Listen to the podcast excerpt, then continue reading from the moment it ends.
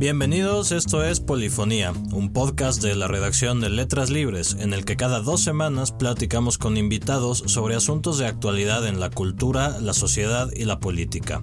Yo soy Emilio Ribaud.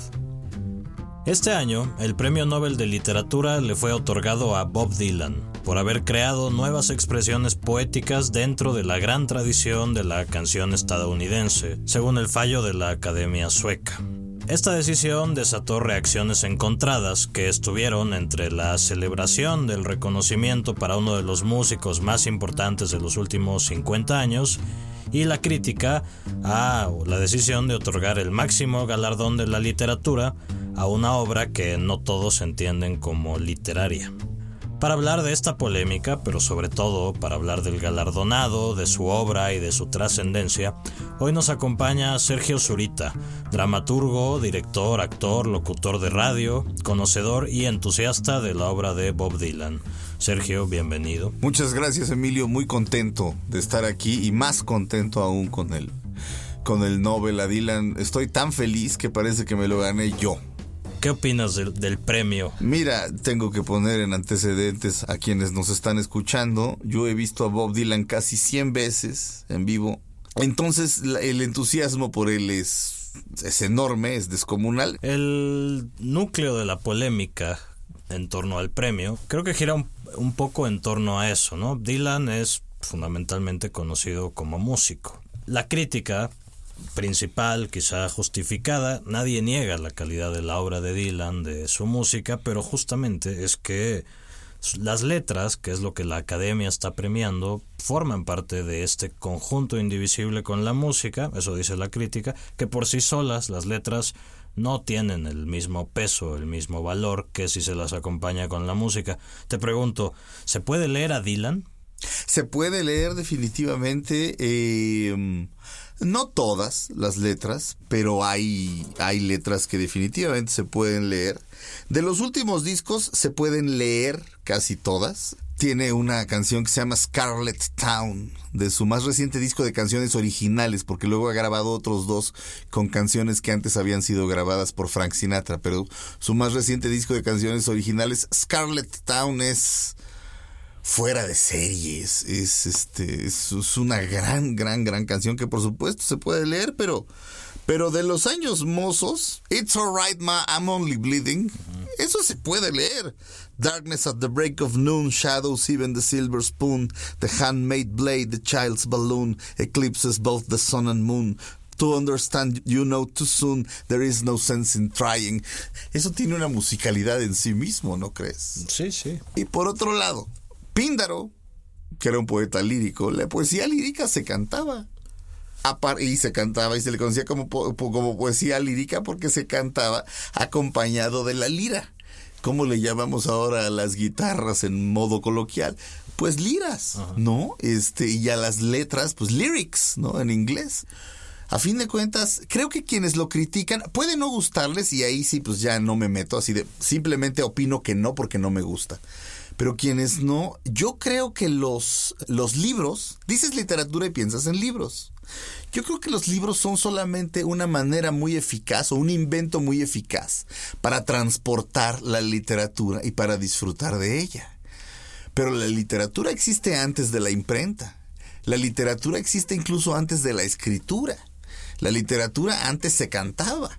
Es más, siendo más radicales, hubo un momento en que música y literatura eran lo mismo. Y creo que el hecho de que se premie a un, aunque detesto la palabra, a un cantautor, es como, como un regreso a este origen o como un recordatorio a, pero no me parece que atente contra, contra la literatura. Me parece que a la industria eh, literaria no le debe haber hecho mucha gracia, ¿no? Porque lo que se van a vender son discos, no libros. Pero fuera de eso, bueno, me parece que, soy claro en lo que, en lo que opino. Me parece que sí. Es un intento de la academia, tal vez, por ampliar esta definición de lo que es literatura, por salirse de los límites de literatura, es lo que contiene un determinado objeto llamado libro, etcétera, etcétera. Pienso que sí, digo, habría que preguntarle a la academia sueca, pero pienso que eso es, eso es en parte Y pienso por otro lado que Bob Dylan es un artista excepcional, es decir, ah, quizá puedo pensar en otros dos músicos que pudieran merecer el Nobel, pero Bob Dylan es un artista excepcional en cuanto a su dominio de todos los géneros musicales de su país, de los Estados Unidos. Hablemos de gospel, hablemos de blues del Delta, del Sur, hablemos de música de los Apalaches, hablemos de lo que quieras. Bob Dylan domina todos esos géneros y luego los convierte en algo que solo se puede llamar Bob Dylan. Estás oyendo canciones que parece que, que nunca fueron nuevas. El folk, eh, este, siempre se ha dicho, parece que siempre fue viejo. Y entonces estás oyendo canciones que tienen 200 años o que parece que tienen 200 años y al mismo tiempo son ultramodernas. Eh, en Dylan, que además es un erudito a nivel literario, escritores, poetas, dramaturgos lo han dicho. Allen Ginsberg y Sam Shepard, por ejemplo, a la hora de, hablar de literatura, Bob Dylan, ellos mismos confiesan que había leído mucho más que ellos. Hay quien descubre que Bob Dylan agarra una estrofa de un poema de un poeta de la época de la guerra civil norteamericana y dice, ay, eso se lo plagió de, de, de tal. Y entonces lo que contesta Dylan es, ¿y tú podrías? O sea, tú conoces a ese a ese escritor. ¿Tú conoces a ese poeta? No, a ese poeta no lo conoce nadie, lo conocen muy pocos. Y que yo lo agarre y lo convierta en canción tiene un mérito tremendo. ¿no? Claro, es una de las cosas que dice la, la academia, que es un gran sampler. Y lo absorbe todo, en ese sentido es Bob Esponja. Exacto. Pero luego lo que sale es totalmente original y nuevo.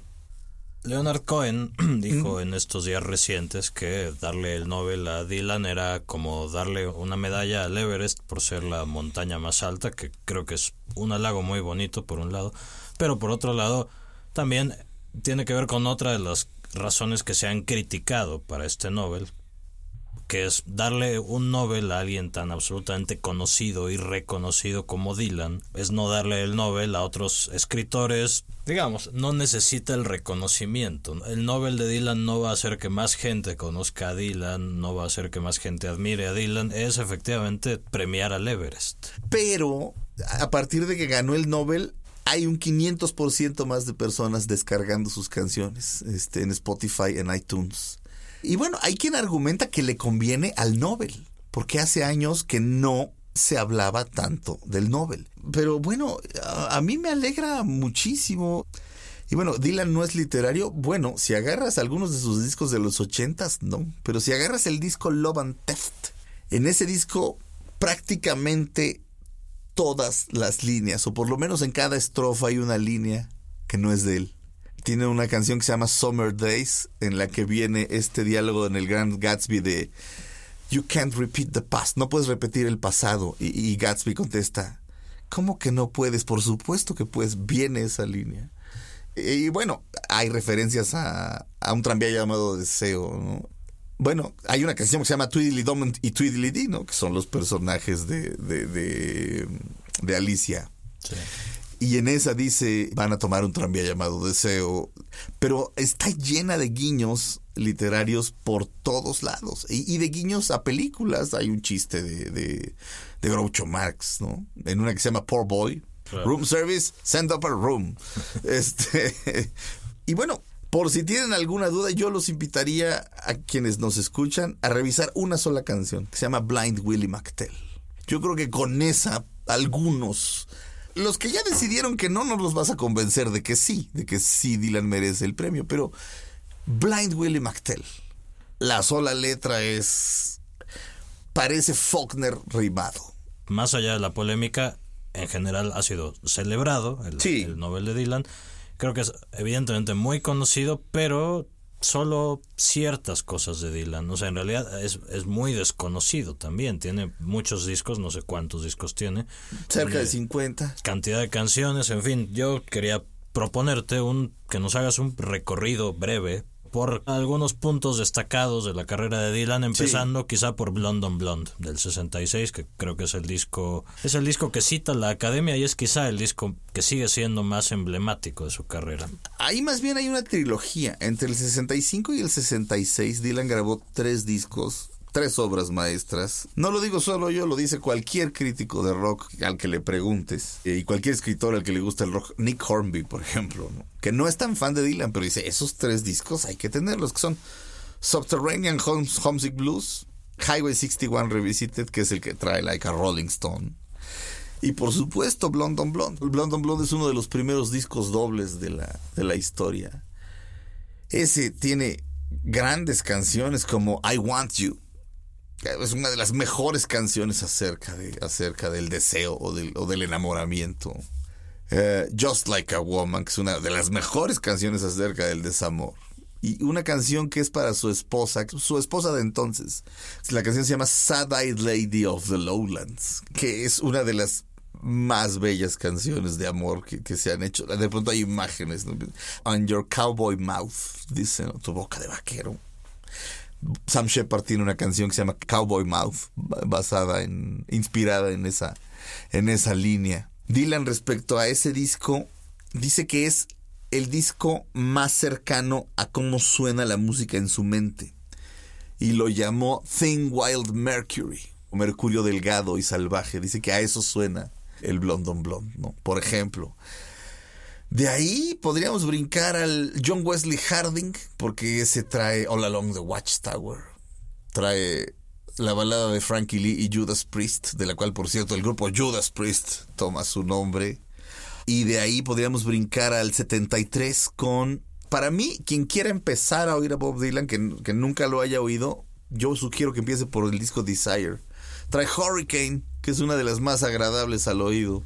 Trae One More Cup of Coffee, que es una que me parte el corazón. Esa no la puedo oír sin llorar. Pero tiene la guitarra de Scarlett Rivera y los coros de Emmylou Harris. Entonces es un disco, es un disco muy agradable. El Nashville Skyline se ha vuelto famoso últimamente por Girl from the North Country. Y Knocking on Heaven's Door, que viene en el soundtrack de, de la película Pat Garrett y Billy the Kid. Pero mi etapa favorita son los últimos discos. Son del 98 Time Out of Mind, que ganó mejor álbum. La canción eh, Things Have Changed, que ganó el Oscar por la película Wonder Boys. Love and Theft, que es mi disco favorito de todos los tiempos de cualquier artista, que salió el 11 de septiembre de dos, el 19 de, septiembre de 2001, perdón. Después Modern Times y Together Through Life y Tempest. Son discos tremendos, tremendos, tremendos. En esos, del Time Out of Mind al Tempest, ahí hay un Bob Dylan en completo dominio de música y de literatura y de poesía. ¿Y cómo caracterizarías de estos últimos discos la parte literaria propiamente hablando frente a esa primera etapa, esa primera trilogía? Bueno, es que esa primera trilogía logra lo que los beatniks no terminaron de lograr, porque los beatniks tenían un enorme talento literario, pero no tenían el talento musical de Dylan. Y Dylan sí tiene el talento literario de ellos, además del talento musical. Esos tres discos de los que hablé, Bringing It All Back Home, Highway 61 Revisited y el Blonde on Blood, logran lo que los beatniks intentaron, o sea, hacer como una poesía o una prosa con ritmo, una poesía en la que estás prácticamente escuchando las teclas de la máquina de la máquina de escribir marcando un beat. Pero Dylan lo lleva además a la melodía y a la armonía, es decir, ahí estamos hablando de poesía en esa primera etapa dorada de, del 66, 65-66, incluyendo cosas de los discos anteriores, por supuesto. Pero en la etapa, la segunda etapa dorada, en su renacimiento, que es del 98 al 2001 a, a, recientemente, a los últimos años, ahí estamos hablando de literatura, es decir, de narrativa. Son canciones que cuentan historias. Mississippi, por ejemplo, de Love and Theft, es, una historia son canciones que cuentan historias y que además parecen estar ubicadas en una Norteamérica no actual. A Dylan le obsesiona mucho la guerra civil, por ejemplo. Parecen estar ubicadas en la guerra civil o en el viejo oeste.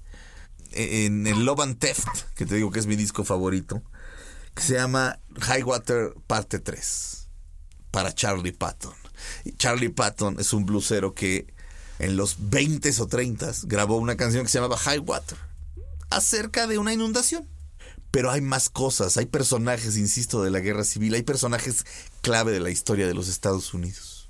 Compartiste por Twitter una entrevista vieja que le hicieron en Los Angeles Times a, Dylan en 2004 sobre sus eh, sobre cómo escribe sus letras. Dice muchas cosas interesantes. Dice que no es un melodista, ¿no? bueno, no, no se fija mucho en las melodías, que que él en realidad todas las letras las compone sobre dos o tres machotes, por decirlo así. En, o sea, que se basa en canciones de blues o en canciones tradicionales o en himnos anglicanos o en cosas así. Que en su cabeza trae una, un ritmo y sobre eso empieza a montar las letras. Lo cual de alguna manera aboga en, en favor de su credibilidad como poeta más que como músico. Sí, de alguna manera. Creo que está siendo un poco modesto a la hora de, describirse como músico, pero, pero lo más interesante de eso es que de una canción que él escucha, escribe otra canción. Y no es plagio, vaya, como que lo que escucha lo inspira a hacer otra cosa. Bueno, él mismo dice, ninguna de estas canciones viene como del aire, ¿eh? Estas son las mismas canciones folk tradicionales de toda la vida, nada más que lo, lo, que lo que dices es una entrevista con Robert Hilburn, por cierto, que es que es uno de los que es un crítico muy importante, es uno de los críticos más cercanos a, Dylan, que por cierto, eh, en cuanto a que no ha dicho nada respecto al Nobel, uno podría pensar que a Dylan no le importan estas cosas, pero cuando sacó Love and Theft, que tenía cinco estrellas en la Rolling Stone, Robert Hilburn lo fue a ver ese día, el día que salió la revista, y lo recibió diciéndole, cinco estrellas. O sea, estaba feliz con eso. Le importan esas cosas. El hecho de que no haya dicho nada me, me sorprende mucho. A lo mejor, pero nunca puedes saber qué va a pasar con Dylan. Nunca puedes saber qué va a hacer. Eh, si hay alguien impredecible es él. Precisamente por eso debo haberlo ido a ver este, cerca de 100 veces, porque nunca sé qué va a hacer. Que es otra, otra de las características. Eh, en los conciertos lo que hace todo el tiempo es transformar las canciones, volverlas irreconocibles. ¿Qué piensas de eso? O sea, creo que es un poco una forma de justamente separar las letras y la música, evitar que la letra se vuelva nada más un estribillo que cantas, el que coreas en concierto. Es otro, otro modo pues de, darle su peso específico a cada parte de la canción. Dylan dice, dice, todo lo que tengo es mi visión y nadie se mete con mi visión porque es todo lo que tengo la libertad del tipo como artista es increíble. Podría simplemente vivir de la leyenda y ya, y tocarlas como se oyen en el disco o lo más cercano a lo que se puedan oír en el disco y meterse una lana, pero él, él lo ha dicho en, en su autobiografía, que es Crónicas Volumen 1, dice, a la leyenda solamente la vas a ver una vez yo quiero crear un nuevo público. Y Dylan tiene un nuevo público. A partir del 98, vas a los conciertos y hay gente de veintipico. Mucha, muchísima gente interesada en este, en este Dylan nuevo. Que por supuesto se van a lo anterior, pero, pero esta libertad de que cada vez puedes escuchar la canción de manera distinta y las hace de tal manera que no las puedes corear. La gente de todas formas las corea. Eh, o sea, en Just Like a Woman, él canta Just Like a Woman como él quiera, pero la gente la oye Just Like a Woman. Pero él no lo provoca. Rara vez, creo que una vez cada 300 conciertos que lo agarras de buenas, la canta como es, ¿no? Digamos, pero, pero eso mantiene las canciones vivas, lo mantiene vivo a él. Es un gran provocador también. Yo creo que es un provocador natural no creo que lo busque. La primera gran provocación fue ser el niño consentido del movimiento folk en los 60 y un día sale en el Festival de Newport, que para mí ese es el gran momento de la historia del rock. Sale en el Festival de Newport y en vez de estar acompañado con su guitarra acústica o electroacústica, sale con una guitarra eléctrica y batería y órgano y se pone a cantar eh, Maggie's Farm y lo abuchean en el concierto de Newport. Este, una vez más, él se pudo haber quedado siendo un músico de folk adorado durante muchos años y qué bonito, pero se atrevió a cambiar. Y ese cambio le cuesta. pero él se niega como a ser eh, la voz del pueblo, así, no, tú eres la voz del pueblo, la voz del obrero, y dice, pues no, yo soy yo. O sea, obviamente sí, me gusta tener un público y me gusta que le guste lo que hago, pero tengo que ser coherente conmigo mismo y las letras empezaban a ser cada vez más personales y más crípticas y eso por supuesto que los que los folcloristas de la izquierda más cursi posible no estuvieron de acuerdo, ¿no? No, tú, tú eres nuestro, tú tienes que tocar lo que nosotros nos gusta. Pues no, fíjense. Esa es como la gran provocación, ¿no?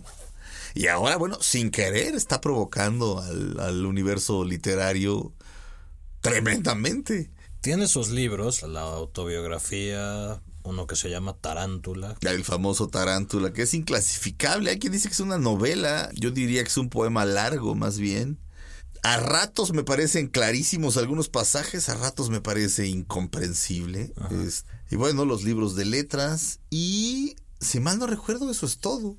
Esa parte, digo, a excepción del libro de letras, pero los otros dos en realidad no han sido particularmente bien recibidos como libros. No, fíjate que sí. ¿sí?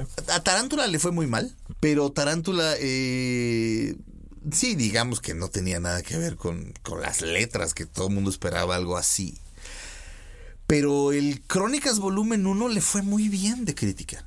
Tan bien que a él le dio mucho gusto decir, bueno, por fin hay gente culta y letrada que está criticando mi trabajo. Como diciendo que los críticos de rock somos una bola de tarados, lo cual es en un 90% de los casos cierto. Justo es, es que se sitúa en ese punto de encuentro entre la alta cultura, llamémosle la alta cultura literaria y la cultura popular. Sí. Y ahí es donde creo que este novel, a final de cuentas, choca un poco, ¿no? Tal vez en el punto en el que es darle a alguien venido de fuera, que además pues no, no ha hecho las paradas obligatorias para un Nobel de literatura. Sí. Él se entró como por la libre y se lo llevó. Lo cual, lo cual es increíble. Me encanta la idea, además, de que hay escritores que hayan seguido, ahora sí que el caminito, a ver, ¿qué conectes necesito?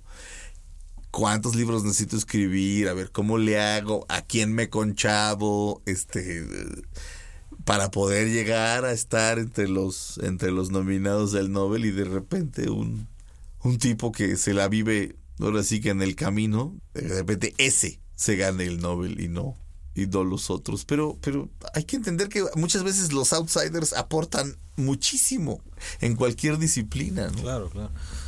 De lo que decías de que la gente conoce poco a Dylan, en efecto, muchos lo ven como un músico de protesta y no van más allá de cuando era una superestrella en los 60 ¿eh? Y eso se nota en muchos este, escritores, escritores serios que saben de lo saben de literatura y la conocen muy bien de literatura mexicana y de, de, literatura inglesa y de, de, literatura francesa, a la hora de escribir que no les gusta Dylan, se nota su ignorancia respecto a él, porque conocen cuatro canciones de los 60, pero no conocen lo demás, este entonces así como pues si lo van a criticar, conózcanlo y no, no lo conocen. El problema es que creen que lo conocen. Hay que sentarse a, a oír todos estos discos que ya nos recomendaste. Por Yo insisto en que, en que lo hagan. Y, y, que tomen en cuenta otra cosa, la voz de Dylan. Bueno, si oyes el Nashville Skyline, tiene una voz muy bella, muy agradable. Pero bueno, esa voz es un gusto adquirido también. Pues Sergio Zurita, muchas gracias por haber venido a grabar este podcast, por esta plática. Al contrario, mi querido Emilio, este, te agradezco que me hayas invitado. Ahora, esto que estamos haciendo podría ser considerado un ensayo literario o no simplemente porque estamos hablando.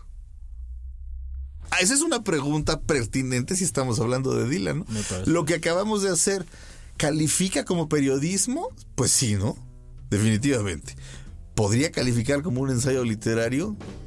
Podría calificar o no. O no porque no está escrito, en fin. Esto fue Polifonía, un podcast de la redacción de Letras Libres. Volveremos en dos semanas con un episodio nuevo. Pueden suscribirse a los podcasts de Letras Libres a través de iTunes, SoundCloud, Stitcher y otras plataformas de distribución de podcast. Recuerden compartirnos sus comentarios y valoraciones. Gracias por escucharnos.